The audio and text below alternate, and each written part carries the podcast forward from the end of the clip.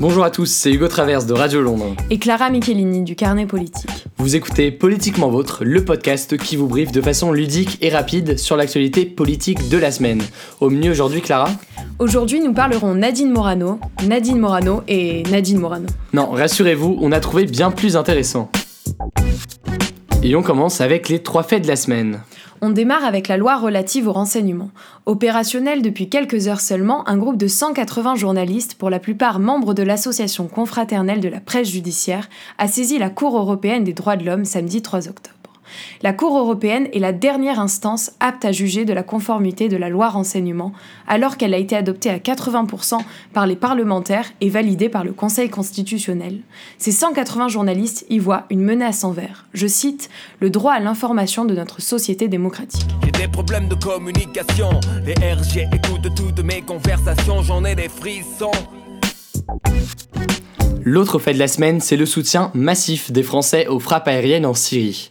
Le premier raid a été mené le dimanche 27 septembre et a causé la mort de 30 djihadistes, dont 12 enfants soldats, ainsi que de 20 personnes.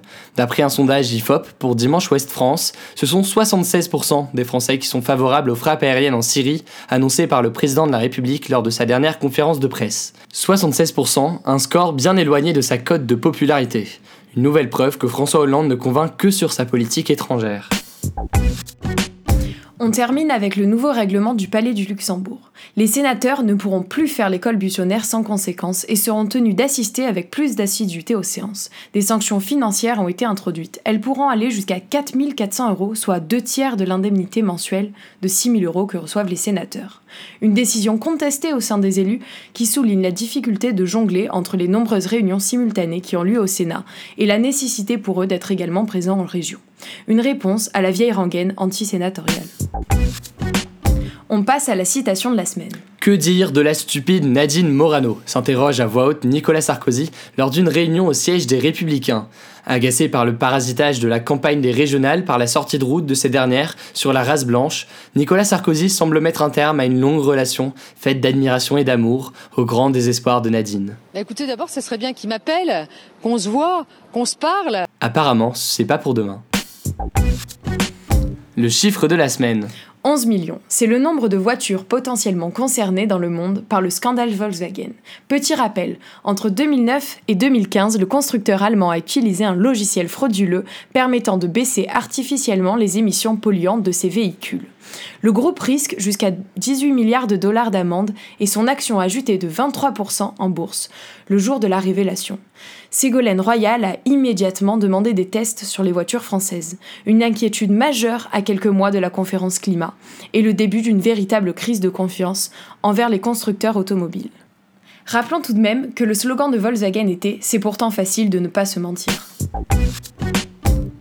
La personnalité de la semaine. La personnalité de la semaine, c'est Gaspard Ganzer. Lundi soir, comme 2,5 millions de Français, devant le documentaire Un temps de président, vous avez peut-être pu observer l'importance de Gaspard Ganzer dans l'entourage de François Hollande. Jusque-là peu connu du grand public, le jeune énarque, ancien porte-parole de Bertrand Delanoë, tente de redorer l'image de François Hollande après des couacs à répétition au début du quinquennat. Sa recette, storytelling à outrance et hyper-présence de la figure présidentielle, encore illustrée avec l'arrivée du président de la République sur Instagram cette semaine. On attend les selfies du président en compagnie de Philae avec impatience. L'article à lire cette semaine c'est l'article de Libération. On vous parlait la semaine dernière de l'impertinence du ministre de l'économie Emmanuel Macron. Cette semaine, c'est Manuel Cervera Marzal qui lui répond en affirmant que si la liberté est bien une valeur de gauche, le libéralisme n'en est pas une, contrairement à ce qu'affirmait le ministre. L'auteur affirme alors que le libéralisme finit souvent par opprimer les peuples et les gens de peu, pour le citer, alors que la gauche se situe du côté de ces gens. Plus qu'un article, c'est une tribune idéologiquement assumée qui a le mérite de rappeler certaines valeurs historiques de la gauche. Le lien de l'article se trouve dans la description du podcast. Et ailleurs?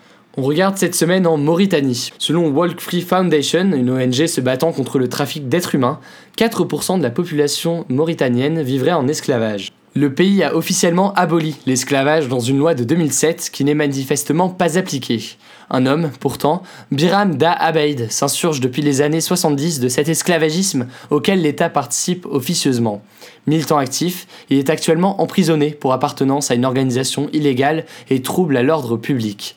Le Nelson Mandela de la Mauritanie espère que son emprisonnement portera une preuve encore plus évidente de la complicité de l'État mauritanien qui n'a condamné qu'une seule fois un propriétaire d'esclaves en 2011. Vous avez écouté Politiquement Vôtre, le podcast réalisé par les rédactions de Radio Londres et du Carnet Politique. Vous nous retrouvez toutes les semaines en podcast sur iTunes, SoundCloud et nos sites respectifs. Partagez ce podcast sur tous les réseaux sociaux et réagissez sur Twitter, at Carnet Politique et at Radio Londres-FR. Ce podcast était présenté par Clara Michelini et Hugo Traverse et enregistré le 4 octobre 2015. Il a été écrit par Mathieu Pequeño et Clara Michelini. Il était monté par François Desté. On vous remercie de nous avoir écoutés et on vous dit à la semaine prochaine.